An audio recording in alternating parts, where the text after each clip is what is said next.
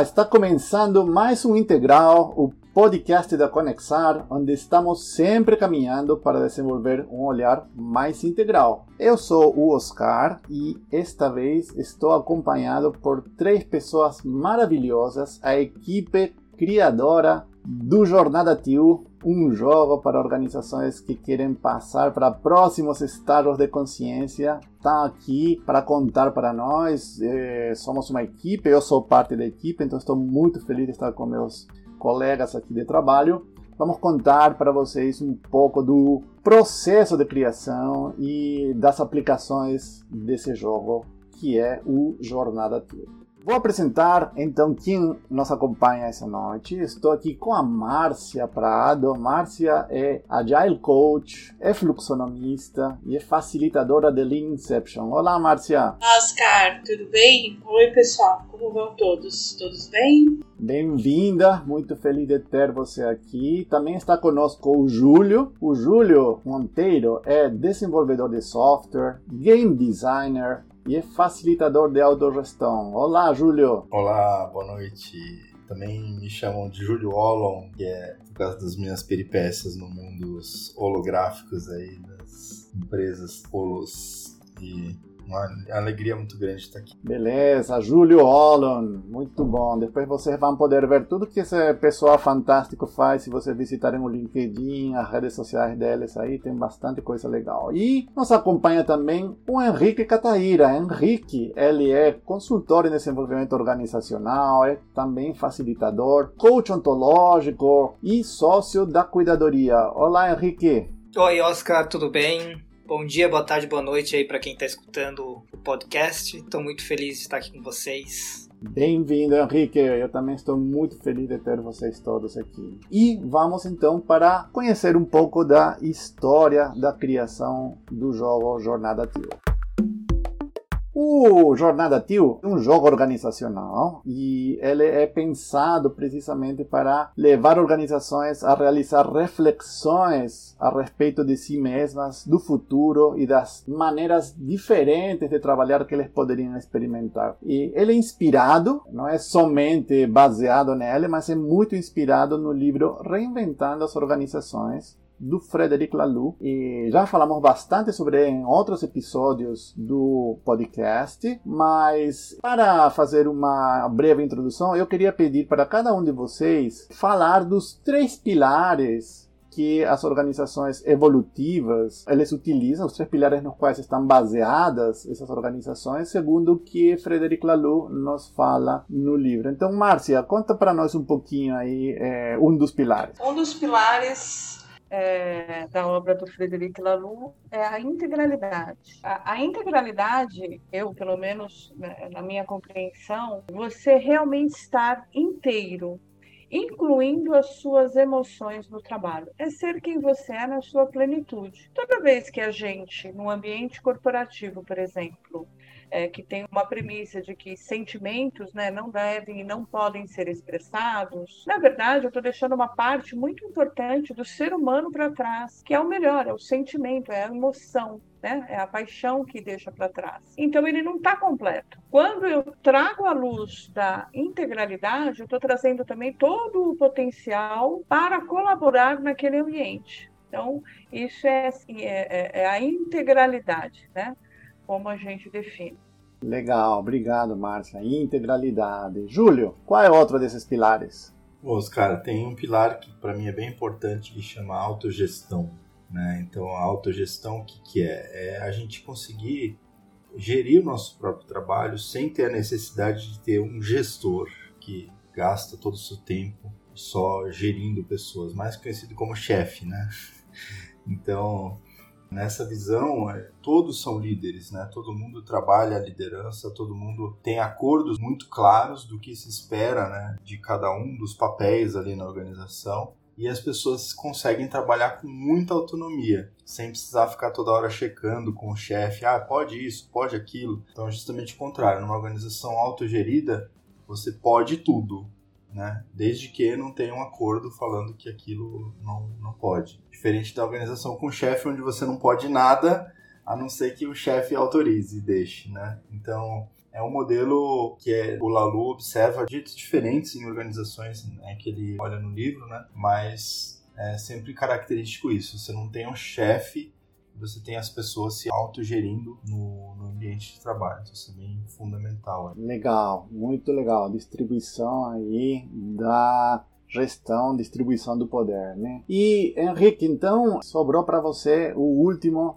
dos três pilares. Conta para nós qual é esse outro pilar que o Lalu apresenta. Legal, Oscar. O outro pilar que o Lalu apresenta é o último na sequência, mas talvez o mais importante, é o propósito evolutivo. Ele é entendido como a organização, ela entende o seu propósito como coletivo e como esse propósito coletivo ele vai evoluindo no decorrer do tempo. Né? Então é, é como se as empresas elas saíssem desse paradigma de ter um planejamento estratégico muito duro, né? Baseado em dados do passado, tentando fazer predições de quantos por cento eu quero crescer esse ano e, e traçar metas e, e, criar orçamentos, né? É, daquela coisa bem, é, bem cartesiana, bem dura. Né? As organizações evolutivas, as organizações TEAL, elas percebem e respondem. Então, em vez de eu sair desse paradigma de previsão e controle, né, de tentar controlar as múltiplas variáveis que acontecem, né? ainda mais num mundo, num contexto que a gente vive hoje, que tem pandemia, que tem um risco de guerra, que tem risco de aumento de inflação, é, desabastecimento de energia, né? Então, como é que essas empresas é, vão conseguir sobreviver num futuro onde há tantas incertezas? É criando mecanismos para perceber o que o mundo pede e criando mecanismos de resposta, né? Resposta e não reação reação, que a reação ela vem de um lugar de medo, da, da empresa falir, medo de, de não atingir as metas, né? Então a gente, em vez da gente sair desse do reativo, a gente vai para um criativo. E aí a gente vai para o modo resposta e não para o modo reação. Quando a organização ela consegue entender qual é o seu propósito e ela consegue responder a esse propósito é, de uma forma criativa, né, ela consegue ter muito mais resiliência e consegue ter muito mais relevância dentro do ecossistema onde ela opera. Legal, legal. Obrigado, Henrique. Esses três pilares que o Lalu apresenta no livro, para quem tiver interesse, foram amplamente desenvolvidos em outros episódios do Integral. Né? A Tiane Martins nos ajudou a explicar cada um deles, como que eles são relevantes e como que eles hoje são aplicados, são entendidos eh, nas organizações. Vocês podem escutar esses episódios, procurar aí no seu agregador que você vai encontrar. Mas não é somente no, no livro que a gente se baseou e nos inspiramos eh, para produzir eh, um jogo como esse. Tiveram outras referências, né? E muitas delas, inclusive, chegaram ao longo do caminho. Então, eh, vamos aproveitar aí, Henrique, que você nos falou um pouco do propósito evolutivo. Durante esse, essa criação do jogo, nós pensamos em colocar em prática também, eh, e colocamos em prática eh, os três pilares para nosso processo, né? E eu te pergunto, então, Henrique, por que que um jogo como o Jornada Tio é necessário, né? Qual que é esse propósito evolutivo de um jogo como o Jornada Tio? Bom, para responder essa pergunta, é, acho que é legal a gente entender como que o jogo surgiu, né? Eu participei do processo de tradução colaborativa e financiamento coletivo do livro Reinventando as Organizações, lá em final de 2016. Uh, ah, a gente fez toda a tradução de uma forma super colaborativa, utilizando aí né, as ferramentas de autogestão, propósito evolutivo, integralidade, e conseguimos arrecadar né, o, dinheiro suficiente para fazer a impressão das cópias. Pagamos todos os fornecedores e aí, pela nossa surpresa, teve um excedente de dinheiro que a gente resolveu reinvestir no próprio movimento. Então, a gente fez uma reunião no Zoom convidando todo mundo que participou da campanha do crowdfunding para a gente decidir o que, que, pode emergir a partir disso, né? E uma das ideias que surgiu foi a da criação de um jogo. Então, o que a gente fez foi responder a esse propósito evolutivo, a esse futuro que, que queria emergir. E esse futuro é, é, muito interessante, né? Que toda vez que a gente dava um passo em direção a esse futuro que queria emergir, a gente recebia um sim muito grande do universo, né? Então é um jogo mesmo que a galera quer, beleza? Vamos fazer um chamado aqui para chamar pessoas para co-criar junto, né? E aí as pessoas foram surgindo. Ninguém tinha experiência em desenvolver jogo, né? Aí o, o Júlio surgiu, é, que é game designer, que já teve uma empresa de desenvolvimento de jogos. E aí as pessoas foram surgindo e aí o movimento foi crescendo e o jogo foi surgindo de uma forma natural. Então existe algo aí no universo que está chamando o jogo para existir. Tanto que eu acho que o, a gente pode, né, outras pessoas podem contar um pouco mais como foi esse processo, mas é, ele finalmente foi lançado. Existe um propósito evolutivo chamando para que esse jogo exista e que ele faça parte das organizações. Né? Eu lembro muito bem dessa reunião que você mencionou, né, onde uma das questões que foi trazida era realmente como que a gente poderia explicar para quem nunca leu, para quem nunca ouviu nada a respeito de organizações evolutivas, nada sobre os pilares que o Lalu apresentou, como que poderia fazer de alguma outra maneira e talvez ludicamente explicar tudo isso de uma maneira mais direta e fácil eh, de apresentar. E o povo veio com essa proposta, foi muito legal, muito legal. É, tinha essa vontade, né, também de, de dar clareza no nível de consciência organizacional e ensinar as organizações a, a encontrar jeitos de expandir essa consciência, né? Então trazer de forma lúdica as ideias do jogo, que são as ideias do livro, né? Então uma forma de você experimentar o nível de consciência atual e ver as coisas que daria para fazer para melhorar.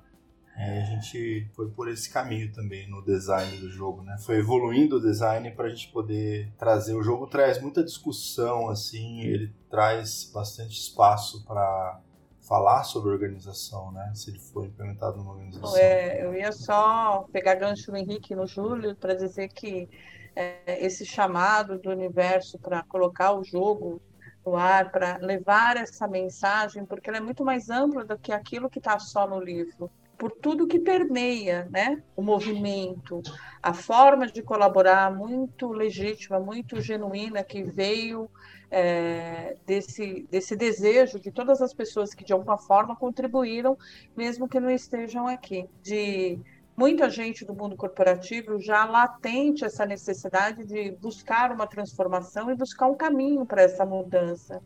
Né? O jogo responde muito fortemente a esse momento, né? a essa necessidade de práticas mais humanizadas, de uma consciência organizacional, trabalhar focado num propósito para construir algo que seja no mundo, respeitar a integralidade, né? Porque no mundo corporativo a gente está muito acostumado a chegar com duas dimensões, né? Pensar e agir, pensar e agir, mas o ser humano não entra nesse movimento. Então, se citou que outras obras é, a gente pesquisou e participou pelo caminho, eu vou citar uma, né?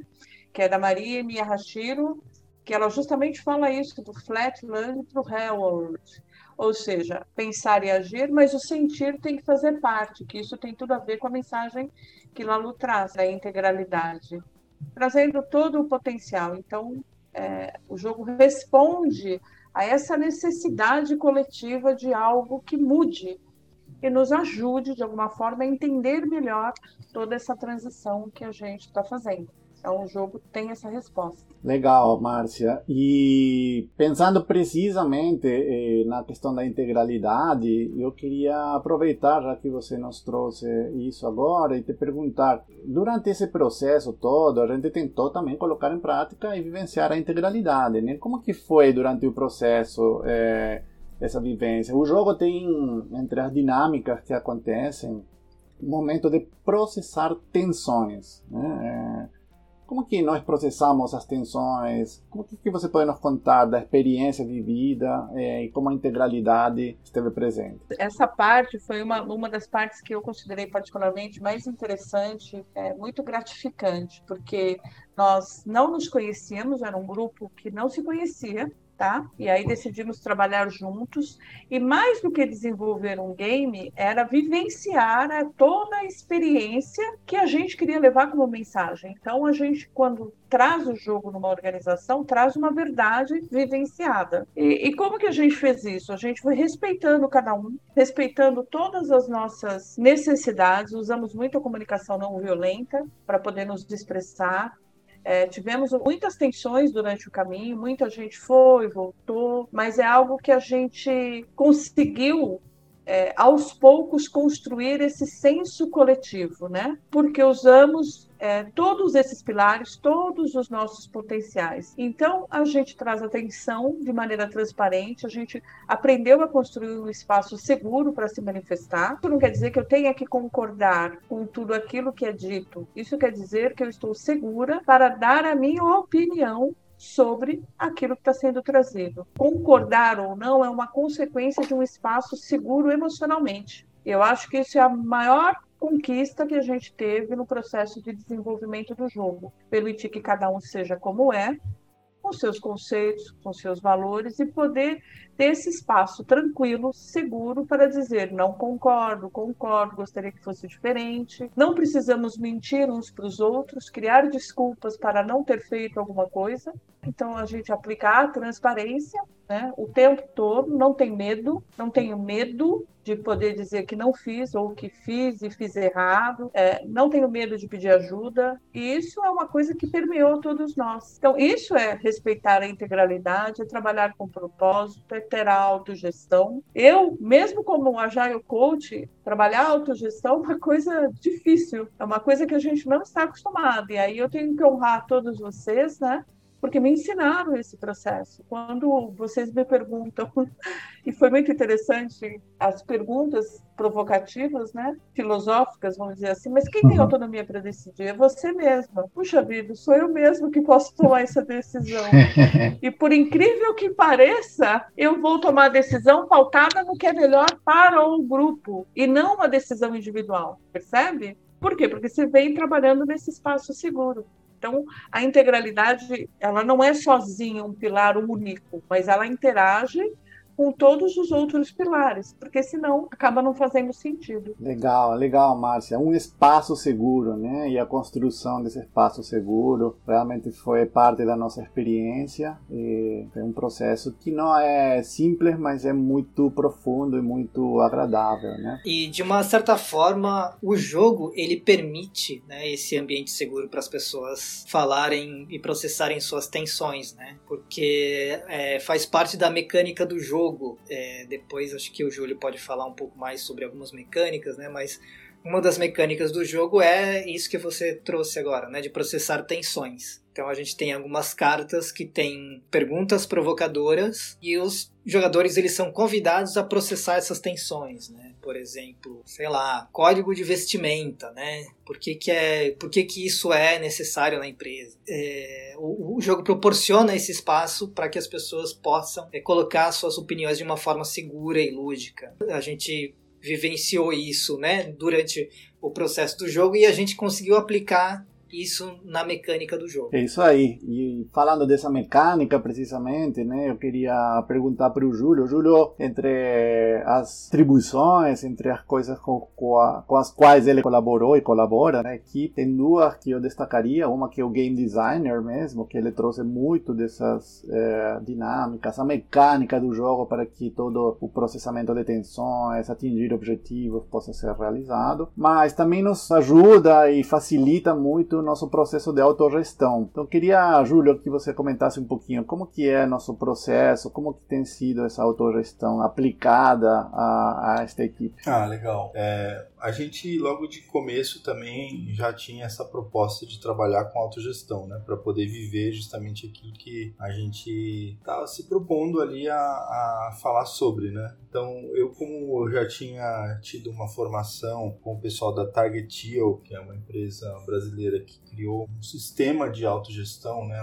uma, série de acordos que você pode usar para implementar autogestão. Então, eu fiz o curso de facilitador deles e aplico, apliquei já em algumas empresas e aplico, né? E aí eu trouxe também essa facilitação dentro do nosso círculo. Né? Ah, foi interessante, a gente viu é, ao longo do, do processo, eu estava aprendendo também, né? Aprendendo e, e praticando. Então, a minha própria habilidade foi, foi mudando. A gente também é, rotacionou um pouco dentro da equipe, algumas pessoas foram facilitadores, secretários também. E teve um momento interessante que a gente fez uma, mais ou menos uma pausa no processo, né? Como a gente teve uma hora que a gente diminuiu um pouco o nosso grupo, né? E as reuniões de círculo elas estavam meio que desnecessárias, assim. Gente, então foi interessante que foi meio natural a gente fazer essa pausa. E agora que o, o jogo foi lançado a gente teve uma volta de energia assim grande, a gente retomou o processo de autogestão, né? Então é bem interessante como a gente tem conseguido trabalhar. Inclusive eu considero que até essa pausa a gente manteve o processo de autogestão, só que sem tanto os, os acordos, né? A, a o, o, gameplay. Sem tanta estrutura, é, né? O gameplay ali da estrutura, mas sempre teve essa visão de que ninguém é chefe de ninguém, né? E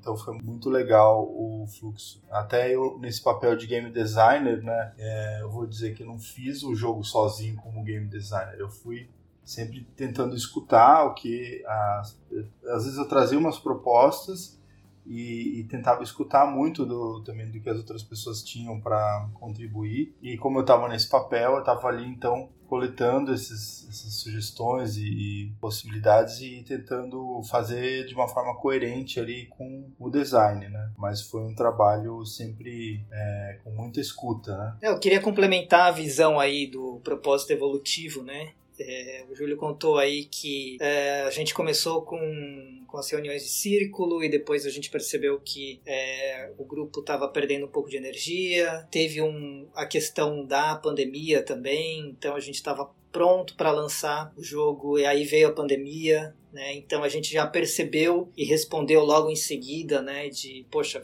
então vamos criar uma versão digital do jogo e aí o Júlio fez todo um esforço para criar, né? O jogo dentro de uma plataforma chamada Tabletopia. Aí teve alguns percalços, aí a pandemia começou a dar uma uma queda, a gente percebeu novamente, né, percebendo o contexto que, que já estava na hora de lançar o jogo físico. E aí também, né, perceber e responder, a gente conseguiu um espaço no Festival Tio Brasil, num timing super, super, assim, acertado para lançar. E a gente fez o lançamento lá, o pré-lançamento, na verdade, né, que a gente fez um lançamento sem investir dinheiro na impressão, a gente, então a nossa meta era vender 30 cópias a um preço um pouco mais baixo para que a gente conseguisse conseguisse captar esse dinheiro, mandar imprimir e para poder entregar no, no ano seguinte, né, no começo do ano seguinte, alguns meses depois, é, as pessoas compraram a ideia, né, então fizeram o pedido antes para receber ali dali dois meses. Então foi, foi muito bom a forma como a gente se organizou e a gente ouviu esse propósito evolutivo. Né? É, ouviu o que o mundo queria e, e, e, pôde fazer os ajustes de acordo com o que o mundo estava precisando, o que a gente estava disposto e o que a energia da gente estava disposta naquele momento. Então, isso foi muito, muito legal de ver também. Muito bom, muito obrigado, eh, Henrique, Júlio, Márcia. Nós realmente, durante esse processo todo, temos vivenciado e tentado, e estamos tentando aprender cada vez mais esses três pilares. Eu quero dizer que este papo não termina aqui. Vamos eh, finalizar o episódio e continuaremos num próximo episódio falando então de como esse jogo ele pode ser aplicado, quais são as aplicações para as organizações, como facilitadores podem levar esse jogo para o mundo para atingir então o seu propósito evolutivo, né, de eh, levar novas maneiras de trabalhar, novos modelos mentais no mundo do trabalho. Né? Para finalizar, eu só queria honrar a presença de algumas pessoas que participaram de todo esse processo conosco. Estamos hoje nós quatro na equipe, né? Temos permanecido ao longo do tempo, mas estiveram conosco principalmente a Miriane, a Shell, a Thaisa, né? E temos um, uma grande parceira que é a Didot branding design que nos ajudou com toda a parte do design do jogo. Então o jogo ficou lindo, está lindão, pessoal. Vocês podem entrar no site jornadatil.com e ver o jogo, adquirir o jogo.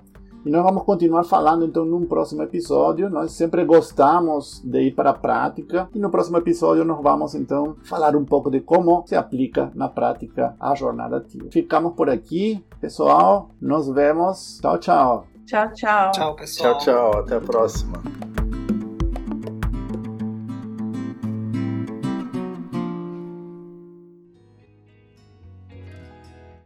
Integral é um podcast produzido pela Conexar e conta com o roteiro de Matheus Soler e com a edição de som da Juliana de Almeida. E já que você ouviu até aqui, siga as nossas redes sociais, somos Conexar no Twitter, Instagram e Facebook e Conexar no LinkedIn.